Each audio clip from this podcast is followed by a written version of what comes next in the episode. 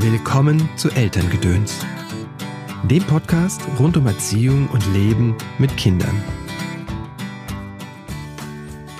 Hallo, schön, dass du eingeschaltet hast zu dieser Episode von Elterngedöns. Heute geht es um Gefährten. Und wenn du dich jetzt an den Herrn der Ringe oder den Hobbit erinnert fühlst, dann liegst du gar nicht so falsch. Zugegeben, ich bin ein großer Tolkien-Fan und liebe den Herrn der Ringe und den Hobbit, zumindest als Buch. Die Zwerge gehen nicht alleine auf die große Reise zum Berg, um den Drachen zu besiegen und den Schatz zu finden. Nein, sie gehen in einer Gruppe und sie nehmen sogar noch den Hobbit und den Zauberer mit. Und das ist meine Frage an dich und darum dreht sich diese Episode. Welche Gefährten hast du an deiner Seite, wenn es um dein Elternsein geht? Okay, wir brauchen nicht mehr den Zauberer heute, der uns vor Trollen beschützt. Oder?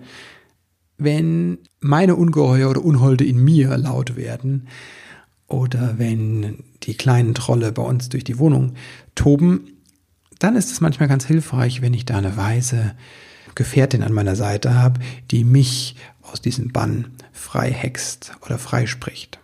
Meine Frau ist nämlich genau das, meine Gefährtin, auch in Erziehungsfragen.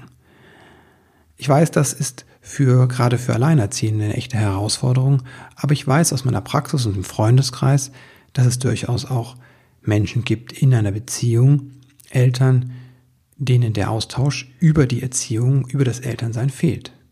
Mir hilft das auf vielfältige Weise. Meine Frau holt mich, wie gesagt, im Moment häufig raus, wenn die Unholde in mir zu groß werden und erinnert mich daran, dass das vielleicht gerade unangemessen ist. Auch grundsätzlich tauschen wir uns aus, unterstützen uns. Die Frage, wie wollen wir als Eltern sein? Oder ganz konkret, was hilft denn jetzt? Oder wieso hilft das nicht? Und was könnte anders? Was könnten wir anders tun? Ich denke, wir Menschen sind einfach soziale Wesen. Wie Kinder eine Unterstützung und Begleitung brauchen durch Erwachsene, so brauchen auch wir Erwachsene Begleitung und Unterstützung durch andere. Dieser Austausch im Kreis ist eigentlich Jahrtausende alt.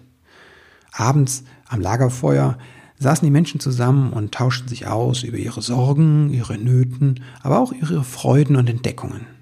Der Kreis, die anderen, bieten dir eine Außenansicht, ein Perspektivwechsel. Aber darüber hinaus etwas, was noch viel wichtiger ist meines Erachtens.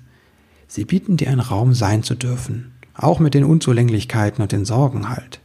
Und diesem Ich weiß nicht weiter, ich kann nicht mehr. Wenn da ein Ort ist, an dem das einfach sein darf, und jemand da ist, der dich einfach sein lässt, ist das, glaube ich, auf eine Weise heilsam und ermöglicht dir erst mit deinen eigenen Ressourcen wieder in Kontakt zu kommen. Deswegen halte ich das für so wichtig, dass es diesen Ort gibt oder einen Menschen gibt, der dir wertfrei zuhört.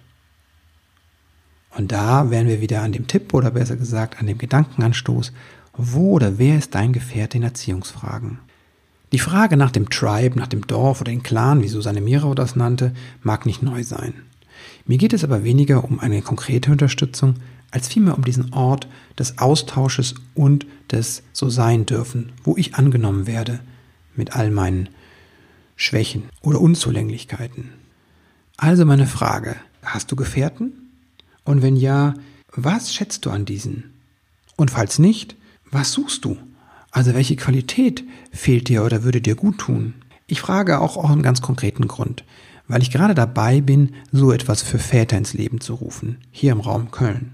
Ich freue mich von dir zu hören, wie es mit dir, mit deinen Gefährten geht. Schreib mir gerne in die Kommentare im Blog oder schreib mir ein info at christopher-n.de. Ich freue mich von dir zu hören. Bis bald!